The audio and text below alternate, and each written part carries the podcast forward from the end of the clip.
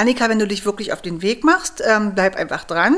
Und spätestens die zehnte Bank oder der, der zehnte Investor ist es. Einer gibt dir Geld. Ähm, du musst einfach dranbleiben. Und da bin ich mit losgelaufen mit dem Glaubenssatz und mit dem Businessplan, mit meiner Kleinen unterm Arm tatsächlich. Abenteuer Ausgründung. Startup Stories aus der Uni. Ein Podcast der Freien Universität Berlin in Kooperation mit der Berliner Sparkasse. Hallo und willkommen zu einer weiteren Folge von Abenteuer Ausgründung. Mein Name ist Tobias Barth. Und ich bin Duschka Roth. In diesem Podcast geht es um Geschichten von Gründerinnen und Gründern, die du, Duschka, für uns eingesammelt hast. Die Startup-Gründerinnen und Gründer erzählen von ihren Wegen aus der Wissenschaft in die Wirtschaft, wie sie ihre Ideen umgesetzt haben, wie die ersten Schritte waren als Unternehmer und wie es ist, eine Firma zu leiten. Und Gründungsgeschichten, die sind nie geradlinig. Vielmehr gibt es ja einige Hürden zu überwinden. Und für diese Folge habe ich eine solche Geschichte mitgebracht. Es ist die Geschichte des Startups Erdforscher, das es heute, also zumindest in der Form, wie es das früher gab, nicht mehr gibt. Ja, also mein Name ist Annika Tüngertal. Ja, ich bin ähm, 42 Jahre im Mai alt, vierfache Mutter, studierte Geowissenschaftlerin. In meinem ersten Leben war ich Krankenschwester mit Examen und habe ja, vier Kinder. Und äh, bin zurzeit noch in Berlin oder wieder in Berlin, aber sozusagen in, im nächsten Jahr schon wieder in der Welt, wenn es so bleibt. Annika hat Erdforscher, ein Mitmachlabor für Kinder, vor knapp zehn Jahren gegründet. Bei unserem Treffen in ihrer Berliner Altbauwohnung hat sie mir erzählt, wie sie auf diese Idee gekommen ist. Das war ganz spannend. Also ich war ja damals im Masterstudium Geowissenschaften ähm, mit der Masterarbeit Geochemie vertraut und ähm, mittendrin und hatte tatsächlich ähm, so, ein, so ein bisschen tief, äh, was das Studium anging und hatte so ein bisschen nach ähm, ja, Action und Spannung und Aufregung gesucht und ähm, habe schon seit 2012 ähm, in Verbindung mit meinen eigenen Kindern die in der Langen Nacht der Wissenschaften am Geocampus die ja, Forscheraktionen begleitet und ähm, die Kinderaktion betreut, ähm, was so Erdforscher quasi, da kam so ein bisschen der Name her, also Geologie zum Anfassen für Kinder. Und ähm, daraus ähm, entsprang dann in einem ja, Tür- und Angelgespräch in der Schule meines, meines älteren Sohnes, ähm, kam eine Lehrerin auf uns zu und meinte, können wir das nicht hier in der Schule auch verankern? Und ich, ja klar, wenn es Bedarf gibt, machen wir das. Und dann gab es sehr großen Bedarf und dann gab es dort AGs an der Schule von mir geleitet und ähm, verschiedene andere ähm, Unterrichtsprojekte. Und es äh, ging dann weiter von Schule zu Schule und baute sich so auf. Ähm, bis ich irgendwann dachte, also ich wurde dann schwanger, ähm, mal alles schön äh, weggeschoben, die Masterarbeit, da hatte ich keine Lust zu schreiben. habe ich am Ende aber doch gemacht. ähm, und ähm, ja, wurde dann schwanger, habe geheiratet nochmal und habe mich schön abgelenkt mit allem Möglichen, aber dann war klar, es muss jetzt irgendeine Entscheidung gefällt, gefällt werden. Also es war irgendwie alles klar, ähm, das muss jetzt ein Unternehmen werden. Das klingt ja ziemlich vage ähm, eher so nach Elternprojekt, so im kleinen Rahmen, im Kreis der eigenen Schulkinder vielleicht. Aber die Annika, die scheint ja doch was Größeres vorgehabt zu haben von Anfang an. Wusste sie schon damals, wie man eine Firma gründet? Zu dem Zeitpunkt? Nee, noch gar nicht. Aber das war ja auch klar. Deswegen hat sie einen Plan geschmiedet. Und dann ähm, ja, habe ich mich auf die Suche gemacht. Ich habe damals, bin fremd gegangen, bin ja eigentlich FU-Studentin gewesen und hatte an der TU Berlin einen Social Entrepreneurship Kurs gehört. Ähm, Spaß haben, gut, äh, Gutes tun und Geld verdienen mit einer ehemaligen FU-Professorin, äh, äh, Claudia Neusüß, Frau Dr. Claudia Neusüß, ganz tolle Professorin. Ganz toller Kurs und da habe ich tatsächlich dann ähm, in, einem, in, einer Feldstudie eigentlich sind wir rausgegangen in die Straßen an einen Ort, wo man noch nie war, einfach um so den blinden Fleck zu entdecken. Da haben wir dann Leute gefragt, was sie tun würden, wenn sie König von Deutschland wäre. Also es wäre sozusagen mal so Begierde wecken. Und da gab es ganz viel, wir waren in der Gruppe ähm, es gab ganz viel, ja echt so, ja, Missgunst und keine Antworten und eher so genervtes, ähm, proletarisches, ach lass mich in Ruhe. Und aber eine Gruppe Jugendlicher, da wollten wir schon aufgeben, kam dann, äh, bekam die Frage dann nochmal von uns gestellt und die antworteten dann, ja, ja, also meint ihr das ernst? Wollt ihr das wirklich von uns wissen, um was es hier geht und was wir wollen? Und ja, na klar, wollten wir das wissen.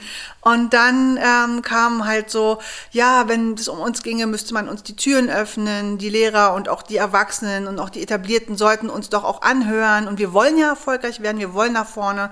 Aber wir wollen nicht stigmatisiert werden, wir wollen keine Stempel auf der Stirn haben, wir wollen einfach miteinander äh, die Türen geöffnet bekommen und loslegen können. Und dann dachte ich, okay, dann im Kurs zurück äh, hieß es, wir sollen jetzt die von der Umfrage quasi auf der Straße die Eindrücke verbinden mit dem, was unsere eigene Leidenschaft ist. Und meine Leidenschaft war damals eben die Geologie, die Geowissenschaften in Verbindung mit den Schulen. Und da dachte ich, okay, es muss ein Raum, ein Ort her, ein äh, Türenöffner her, um etwas zum Anfassen und Mitmachen zu machen. Und so entstand überhaupt die Idee, ein Mitmachlabor zu gründen, mit Geologie dann erstmal. Genau. Dann habe ich das alles zu Papier gebracht. Meine Kleine war in der Zeit, die war dann drei Monate alt. Ich habe also die, ja, die erste Mami-Phase genutzt, um meinen Businessplan zu schreiben. Und ähm, bin dann tatsächlich mit der Kleinen, motiviert von ähm, Frau Dr. Claudia Neusüß, die sagte nämlich zu mir, Annika, wenn du dich wirklich auf den Weg machst, ähm, bleib einfach dran. Und spätestens die zehnte Bank oder der, der zehnte Investor ist es einer gibt dir Geld. Ähm, du musst einfach dranbleiben. Und da bin ich mit losgelaufen mit dem Glaubenssatz. Und mit dem Businessplan, mit meiner Kleinen unterm Arm tatsächlich von Bank zu Bank. Ähm, habe auch schön, schon recht schnell begriffen, dass manche Angebote äh, doch recht madig waren, aus meiner äh, Sicht, äh, aus meiner Perspektive. Und ähm, ja, bin dann bei Profund gelandet letztlich. War auch irgendwie, ähm, eigentlich hätte ich auch gleich drauf kommen können, weil war ja meine Uni, wo ich studiert habe. Und klar unterstützen sie Gründer und Gründerinnen. Annika hat Geowissenschaft an der Freien Universität Berlin studiert. Deswegen lag es auch nahe, dass sie mit ihrer Idee beim Gründerservice der Uni vorstellig wird. Steffen Terberl, der Leiter von Profund Innovation, erinnert sich noch gut daran, wie Annika zu Profund kam. Ja, als Annika ähm, zu uns kam, war ich auch schon Leiter von Profund Innovation und ich erinnere mich relativ gut an sie, weil sie Geowissenschaftlerin ist und ich selber Geograf bin. Ja, also, also sie ist absolut nicht so ähm, die typische Gründerin, die wir im universitären Kontext haben. Also erstmal ähm, hat sie, glaube ich, auf dem zweiten Bildungsweg auch erst Abitur gemacht und dann studiert. Sie ist gelernte Krankenschwester und äh, hatte neben dem Studium auch schon Kinder. Äh, mittlerweile hat sie vier Kinder und äh, das ist jetzt erstmal nichts Ungewöhnliches, aber jetzt in der universitären Gründungsförderung, wo die meisten doch sehr jung noch sind, zwischen 25 und 35, ist schon relativ ungewöhnlich, wenn jemand eher auf dem zweiten Bildungsweg zu uns kommt, vier Kinder hat und äh, auch nicht mehr 25 ist. Ne? Also äh, sie war schon ein bisschen Exotin, ehrlich gesagt. Ja, also ich weiß, dass äh, das Thema Businessplan und Finanzierung ist natürlich nicht ganz so einfach, ähm, zumal das jetzt ein Geschäftsmodell ist, auch was, was nicht so schnell skaliert auch. Ne? Also die Idee war ja tatsächlich so ein Mitmachlabor zu machen, die Erdforscher und auch erstmal anzufangen mit einem Standort.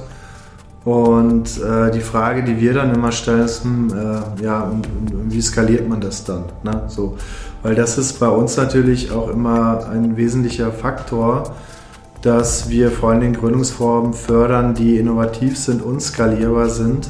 Aber ich glaube, das waren die Dinge, die sie erstmal auch lernen musste. Also gerade der Business Part und die Skalierbarkeit sind, glaube ich, ganz wichtige Themen, wo wir auch helfen konnten zu Beginn.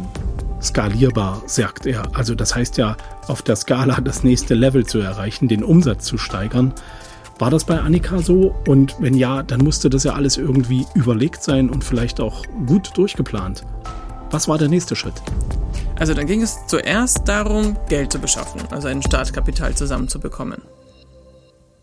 Und da hatte ich dann ein Gespräch ähm, mit der Berliner Sparkasse.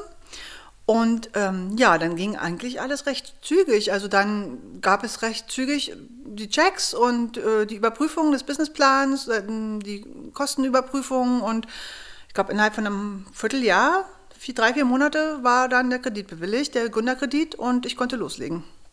Ähm, also das interessiert mich schon. Also was meintest du mit madige Angebote? Was war darin madig? Ein, ja. Also ein großes Bankhaus bat mir an, ähm, einen äh, Kontokurrent über 150.000 äh, Euro aufzunehmen und äh, das habe ich schon verstanden, dass das nicht so gesund ist. Woher hattest du das Wissen? Ähm, also ich habe Ich habe äh, viel gelesen, mich viel umgehört, bin in der Startup-Szene ja auch unterwegs gewesen, habe mich, habe eigentlich eher hingehört überall, wo jemand geredet hat, der möglicherweise auch, also meistens schon erfolgreicher war als ich. Ähm, und es ist eine gewisse Intuition, die ich habe.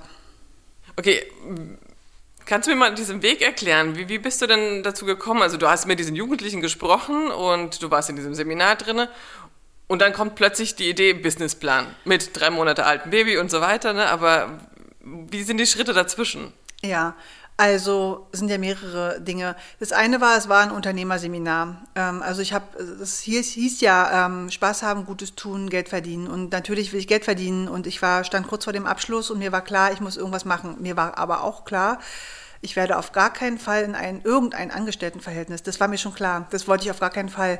Ich hatte neben also neben dem Studium immer noch als Krankenschwester, als Study Nurse gearbeitet. Ähm, das war auch schon viel freier und freiberuflich, aber ich wollte nicht angestellt sein.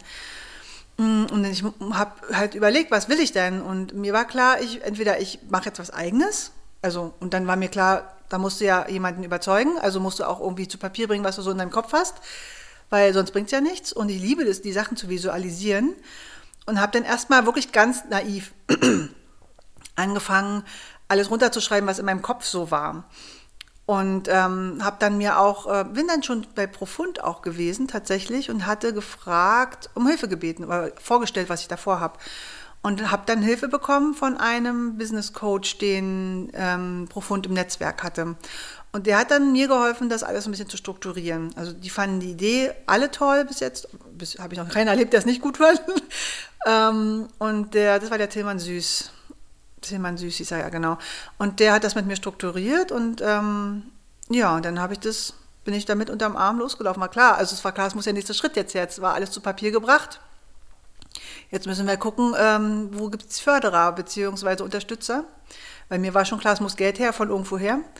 Ich war aber auch, weiß ich jetzt nicht, ob man es arrogant nennt oder selbstbewusst, ich war immer der Meinung, ich möchte keine Drittmittel, keine Projektgelder, keine Drittmittel vor allem weil mein, für mich meine Autonomität äh, in Gefahr war. So sehe ich das jedenfalls, weil ich weiß von der, aus der Uni-Karriere, aus den Studien, weiß ich einfach, Drittmittel hören auf, ähm, Drittmittel werden irgendwann nicht mehr weitergefördert und dann stehst du mit so einem Projekt da und geholfen ist, hat keinem, also es hat keinem geholfen. Es hat eine kurze Zeit vielleicht irgendwas gebracht und dann ist vorbei. Und das wollte ich nicht. Also mir war klar, ich muss nachhaltiger wirtschaftlich mich aufstellen. Ich habe Entschuldigung, aber wenn man ein Drittmittel einwirbt, dann muss man sich ja auch in Strukturen begeben. Man muss ja halt genau. halt auch den, den, Geldgeber in einer gewissen Art und Weise bedienen. War es auch ein Punkt, der Absolut. dich gestört hat? Absolut, das ist genau wie ein Angestelltenverhältnis. genau, ich meine, Strukturen muss man ja überall bedienen, auch mit Investoren und auch mit ähm, Bankkrediten. Also man hat überall Strukturen, Strukturen zu bedienen letztendlich. Ähm, aber die Frage ist natürlich für mich gewesen, wo kann ich am besten mit leben? Und oder dachte ich, kann ich am besten mitleben. Wie hat man sich das Produkt vorzustellen? Was habt ihr denn jetzt letztendlich angeboten? Also ganz am Anfang war es das Mitmachlabor als Ort. Es war ein schick eingerichtetes Ladenlokal, ähm, wirklich mit, mit Sandkästen zum geologischen Graben, mit so, es war alles so Vintage, ähm, mit einem riesen alten Apothekerschrank, mit ganz viel Stil und Atmosphäre. Wir hatten so eine Art Nasslabor wo man ähm, einfach auch chemisch tatsächlich experimentieren konnte, alles kind, kinderfreundlich natürlich. Aber auch, wir hatten auch Erwachsenenkurse und es gab, ging auch mal richtig chemisch her. Also, also das ist eine kleine Küche, das war also auch ähm, einen kleinen ähm, ja, Empfangsbereich mit so einer ähm, Geburtstagstafel. Das war das allererste Produkt, war quasi der Ort, in dem man gehen konnte, wo man sich auch in höherem ähm, Ambiente, schönem Ambiente am Winterfeldplatz damals, ähm, einfach äh, als Eltern niederlassen konnte, hinsetzen konnte, die Kinder schick und intelligent betreut wurden und äh, man noch einen leckeren Cappuccino bekam und so war das eigentliche Produkt. Es gab damals nur eine Website, die nennt sich jetzt Englisch, ja, One-Pager, also nur eine einzige Seite. Man konnte damals noch nichts klicken und noch nichts, sondern nur schauen, um was es geht, anrufen und vielleicht eine E-Mail schicken. Das war 2014, also 15 Jahre. Und aber mir ist dann schnell bewusst geworden, okay, hier rast die Digitalisierung an mir vorbei. Ähm, da habe ich mal was zu leisten, was zu tun, irgendwie mich also innovativ nach vorne weiter zu bewegen, obwohl gerade alles neu war. Und ähm, ja, da kommt dann schon mein Mann ins Spiel. Der ist einfach ähm, auch Geowissenschaftler, ähm, Plattentektonik, äh, nein, der hat, Entschuldigung, der Planetologie hat er ähm, als ähm, Abschlussgebiet, Abschlussarbeit gehabt. Ähm, und der hat, der ist technisch, also der ist, ähm, ich sage mal, hardware-technisch. Ich bin software-technisch, er ist hardware-technisch. Und er hat dann angefangen, sowas wie Webdesign und so mit mir zu helfen, ähm, die Webseiten mit aufzubauen, Systeme zu bauen, Systeme zu finden, die funktionieren für uns. Und dann kam ja eben, das war so gerade diese Transition, schon dieser Übergang zu unserer neuen Digitalität. Und dann kam ja der Crash letztendlich. Ich musste das, ähm, die Umfirmierung musste dann zügig gehen, weil die Gelder alle waren. Ich konnte den Kredit nicht zurückbezahlen. Mhm, genau, weil ein Auftraggeber eben große Summen mir nicht bezahlt hat. Und das war einfach dann der, der schnelle Weg. Und dann ja, hatten wir noch einen Website-Crash. Unsere Website wurde gecrashed. Tatsächlich. Also es ist einfach zufälligerweise ist so viel äh, passiert in diesem einen Monat. Und wir hatten aber jetzt im Hintergrund ja schon vorbereitetes neue System. Und das war dann eben ähm, unser Glück, sage ich mal. Also konnten wir alles, was wir da vorbereitet hatten, dann auch neu aufsetzen und auch wirklich in frische Schuhe gießen sozusagen. Und dann entstand, ähm, standen zwei neue Produkte eigentlich aus dem ursprünglichen, aus der ursprünglichen Gründung, nämlich zwei neue Firmen, die, also das ehemalige Schulbusiness ging in die Erdforscher Mitmachlabors, GUG, ganz Old Economy, bis zuletzt. Also das blieb Old Economy. Es war ein ähm, One-Pager mit dem Programm drauf, was für Schulen und Kitas angeboten wird, mit Telefonnummer und E-Mail-Adresse und mehr nicht. Und die Schulen sind auch überfordert von mehr, war meine Erfahrung. Und da hat man, haben wir da eher auch so Kaltakquise gemacht und da sind wir sozusagen in die Schulen mit Teams rein. Ähm, das war das Produkt. Also wir hatten Workshop, Baukästen und, und Themen, mit denen sind wir in die Schulen rein und haben dort Projektwochen, Projektunterrichte mit ähm, sozusagen gestaltet und aber auch Klassenausflüge kamen ins Mitmachlabor. Okay, also es war ja zweigeteilt dann. Genau. Okay. Und das andere, die My Best Science Party Website, die war halt richtig cool. also die war einfach, die war bekannt in Berlin, die war sehr beliebt in Berlin, ähm, die war bis zuletzt, bis zum Februar 2020, ähm, also fünfstellig im Monat. Das einfach, das hat geboomt. Die Eltern haben diese Science Partys als ähm, auch, also als Partyangebote. Ich sage jetzt mal so zum Beispiel ähm, eine Labor bei Nachtparty. Ähm, das war dann so schön aufgemacht mit ähm, fünf Kinder, sieben Kinder oder zehn Kindern und ähm, was sozusagen zu haben war als standardmäßig und was man noch dazu buchen konnte. Also so einen normalen, schicken, schönen, ähm, modernen Webshop. Okay. Und, und also das heißt, es war tatsächlich Corona und, und diese Einschränkung, dass äh, es nicht mehr angeboten werden kann, dass sich das Genick gebrochen hat? Oder wie war die Entwicklung eigentlich seit der Gründung bis Ja. äh, letztes Jahr? Also von der Gründung an ähm, war die Entwicklung so, dass ich nach zwei Jahren festgestellt habe, ich kriege finanzielle ähm, Engpässe. Ähm, es, die Planung ging nicht, ein, also ich, die ging sowieso, also der Plan war eh der Plan und äh, das Leben war das Leben äh, und das Arbeiten war das Arbeiten. Ähm, bin aber eigentlich gut zurechtgekommen und dann ging es natürlich los, die Kreditraten ähm, auch zurückzuzahlen und solche Dinge. Und es hat auch erstmal ganz gut geklappt am Anfang und dann sind mir aber auf, Auftraggeber haben mir bestimmte Sachen nicht bezahlt. Also ich hatte offene Posten von außen. Und dann kam eins zum anderen, es geht dann ganz schnell, keine großen Rücklagen. Ähm, vielleicht auch tatsächlich noch an der Stelle etwas ähm, zu viel Unwissenheit, möglicherweise Unerfahrung. Und dann hat es dazu geführt, dass wir, mh, also ich persönlich die allererste Gründung schließen musste. Und mein Mann hat aber, also das ging dann einfach ähm, mit, wie sagt man denn dazu, umfirmieren.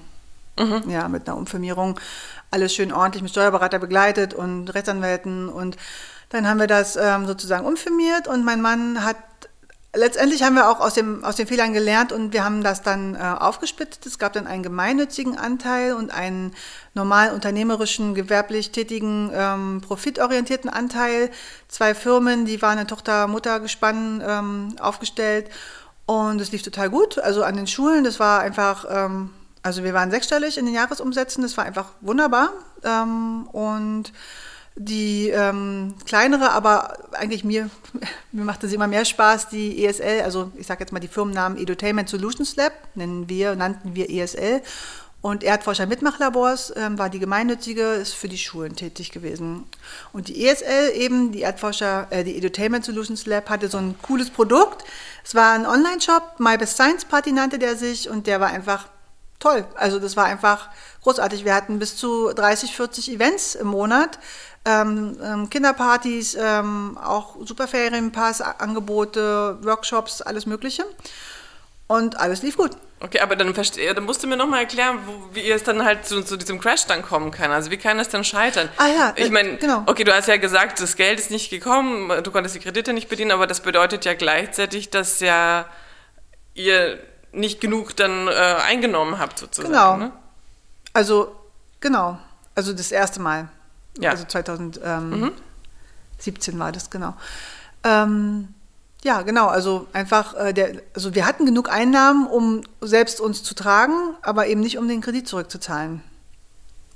Okay.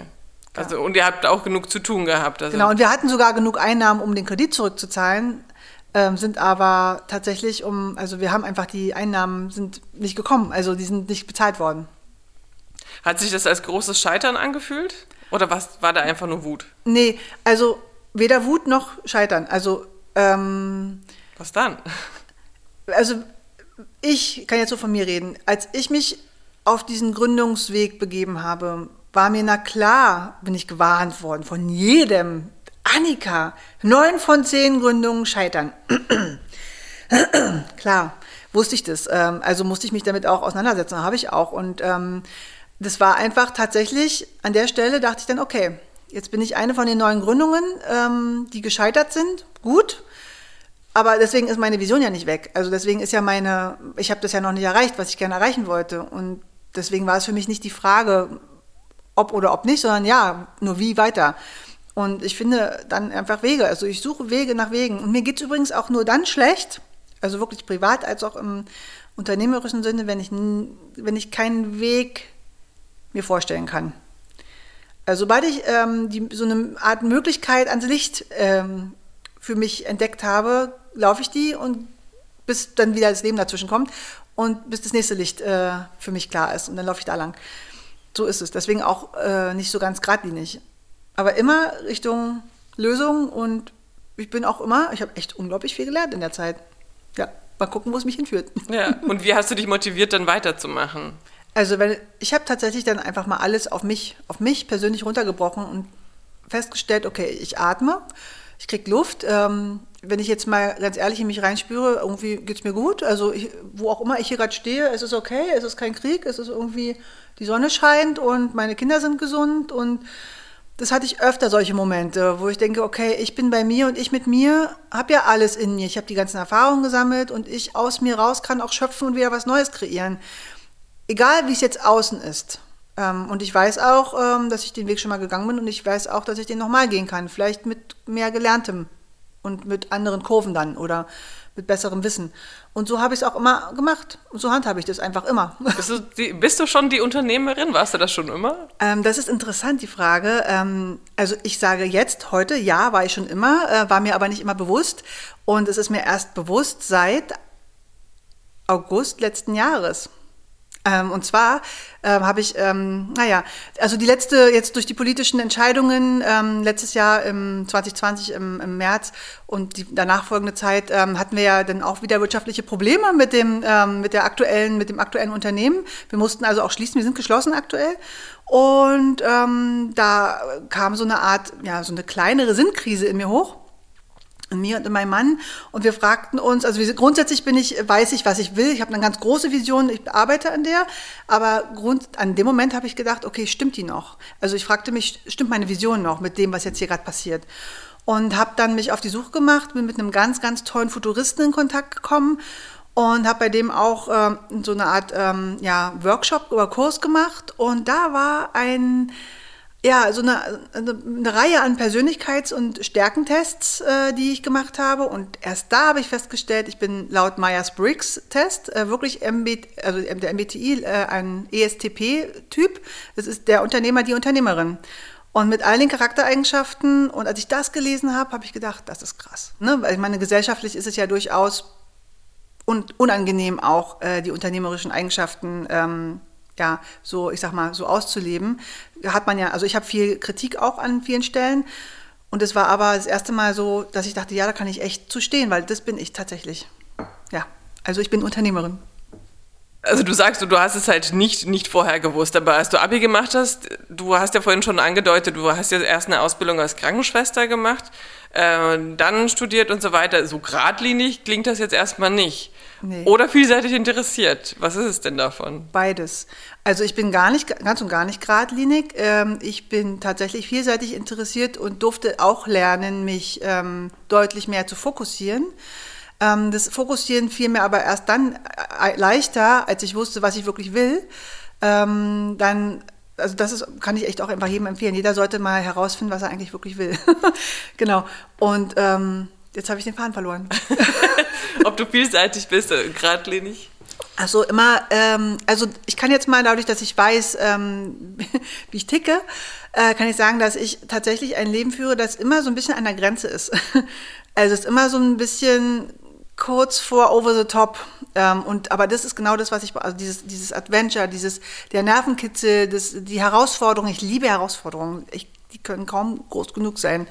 Ähm, dann bin ich dabei und ähm, mir wird schnell langweilig, wenn es so, was auch nicht so einfach ist. Äh? Ist wichtig manchmal auch, äh, Dinge lange auszuhalten. Durchhaltevermögen habe ich schon auch. Ähm, ja, aber Herausforderungen und immer etwas schwieriger als also die Messlatte darf immer ein Stückchen höher hängen, damit dass ich motiviert bin und bleibe. Und so war es auch. Also kreuz und quer. also die, ich habe jedes Kind in irgendeine Ausbildung bekommen und für mich war das nicht schlimm. Also es war normal.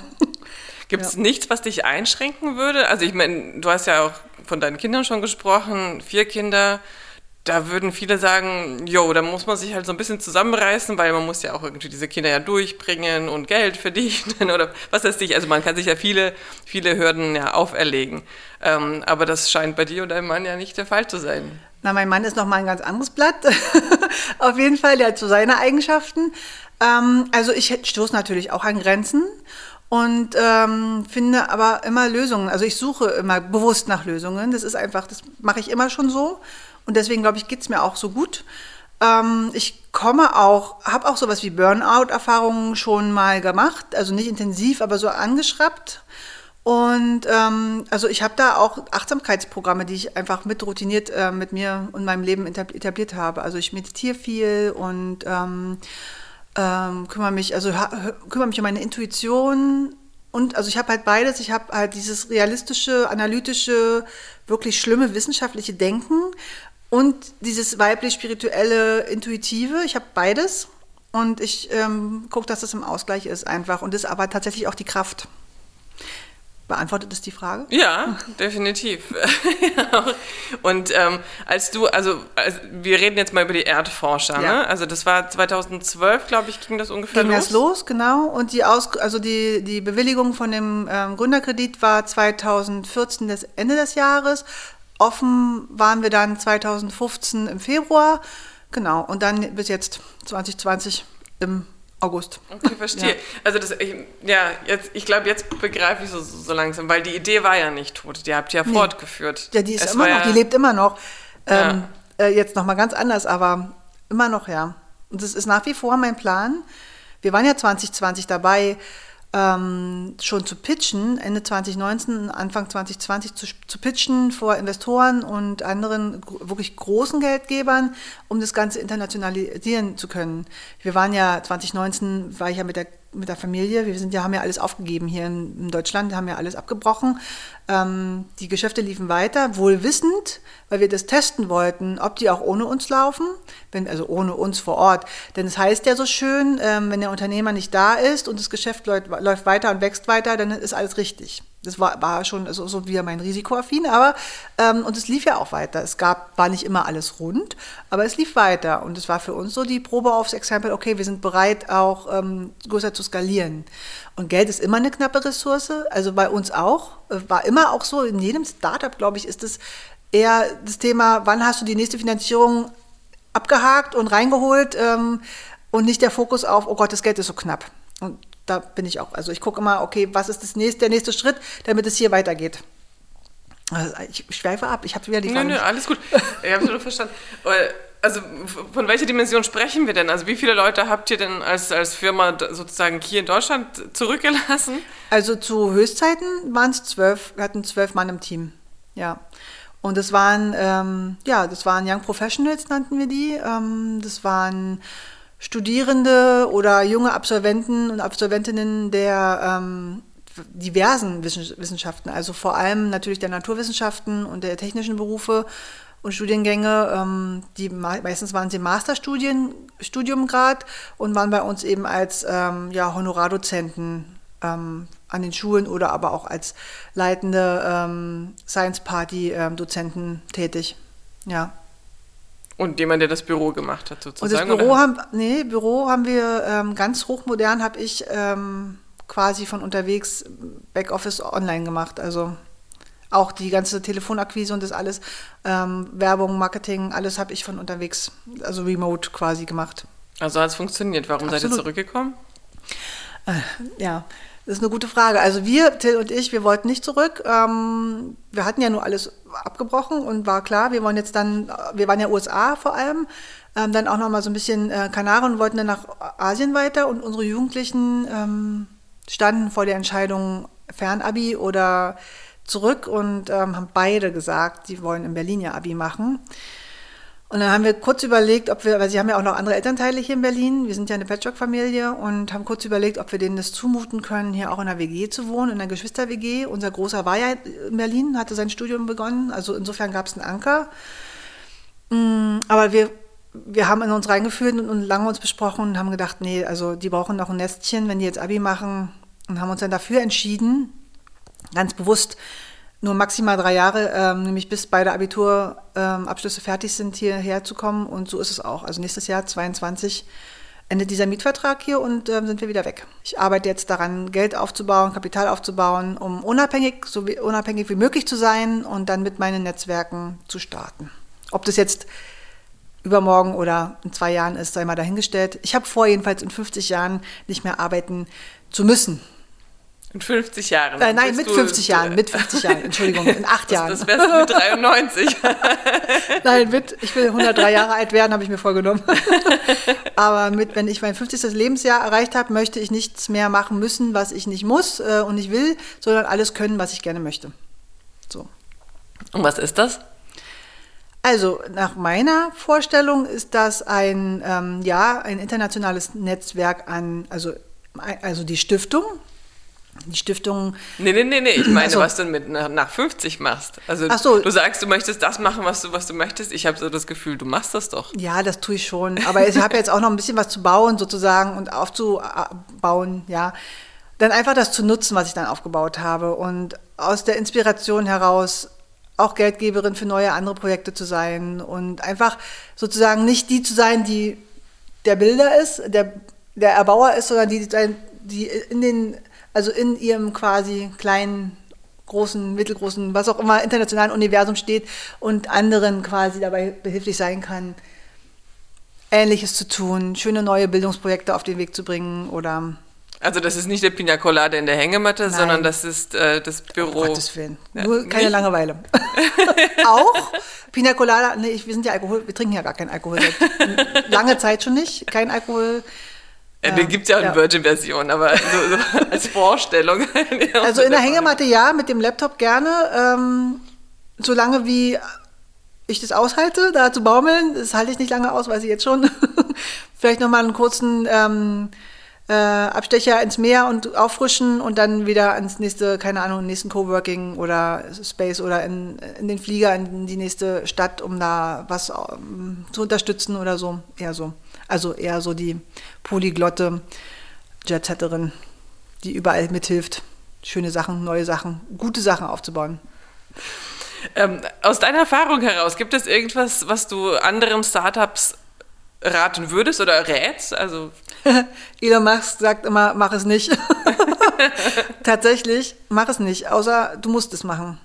Das ist das, was ich dazu sagen kann. Ich muss es machen. Ich, ich würde wirklich, ich würde Depressionen kriegen, unglücklich werden und, weiß, keine Ahnung, krank werden, wenn ich nicht so sein könnte, wie ich bin. Und deswegen mache ich das, weil es für mich toll ist, mit allen Für und Widers. Und es ist vor allem auch nochmal, wenn es, jetzt fällt mir gerade nochmal, äh, ähm, das Scheitern ein, ähm, wenn es darum geht, in Anführungszeichen gescheitert zu sein. Also aus dem Chaos entspringt immer die Chance. Das ist so ähm, was, was ich auch gelernt habe. Und ich glaube, das Wichtigste ist an der Stelle, wo man auch so einer wirklich schwierigen Situation gegenübersteht, neigen wir Menschen dazu, das wegzudrücken oder das nicht wahrhaben zu wollen. Das Wichtigste, glaube ich, ist, sich das selbst eingestehen zu können, ja, das hat jetzt nicht geklappt, das war scheiße. Das, hat weh, das tut weh und das ist unangenehm und ich glaube, wenn man das kann, dann kann eigentlich nichts passieren. Also, weil wenn, dann, das ist natürlich unangenehm, ja, und wir alle wollen gern gelobt werden, ja, und wir alle wollen gern gut dastehen. Und ist aber oft und manchmal nicht so. Und dann ist es okay, denke ich. Gründer und Gründerinnen sind da auch stark. Sonst wären sie das nicht. genau. Ja. Tja, da hat Annika wahrscheinlich sehr recht. Gründerinnen wären nicht Gründerinnen, wenn sie nicht einiges aushalten könnten. Und vor allem immer weiter streben. Also mein persönlicher Aha-Moment in dem Gespräch mit Annika war, als ich begriffen habe, dass sie auf keinen Fall vorhat, sich mit 50 zur Ruhe zu setzen. Da hatte ich sie komplett falsch verstanden. Denn in meinem Mindset wäre eine Hängematte die einzig richtige logische Schlussfolgerung. Ich habe den Eindruck, dass es Annika nicht in erster Linie um das große Geld geht, sondern um das Vorankommen, also diese stetige Vorwärtsbewegung. Gleichzeitig ist das ihr Antrieb. Na, Hängematte mit Antrieb, wie wäre das? Ja, oder so. also, Duschka, welche Startup-Geschichte gibt's in der nächsten Folge? In der nächsten Folge geht es um Gesundheit am Arbeitsplatz, und zwar um psychische Gesundheit. Dafür habe ich mich mit Amelie Wiedemann getroffen. Sie ist eine der Gründerinnen von Dear Employee. Sie ist Psychologin und mit ihren Mitgründern hat sie ein System entwickelt, die psychische Gesundheit von Arbeitnehmerinnen zu erfassen und bei Handlungsbedarf die passenden Angebote zu vermitteln. Also dem Burnout vorbeugen, verstehe ich das richtig? Na genau. Duschka, ich freue mich auf die nächste Folge. Abenteuer Ausgründung. Den Podcast gibt's überall, wo es Podcasts gibt. Abonniert uns und verpasst keine Folge. Abenteuer Ausgründung. Startup Stories aus der Uni. Ein Podcast der Freien Universität Berlin in Kooperation mit der Berliner Sparkasse.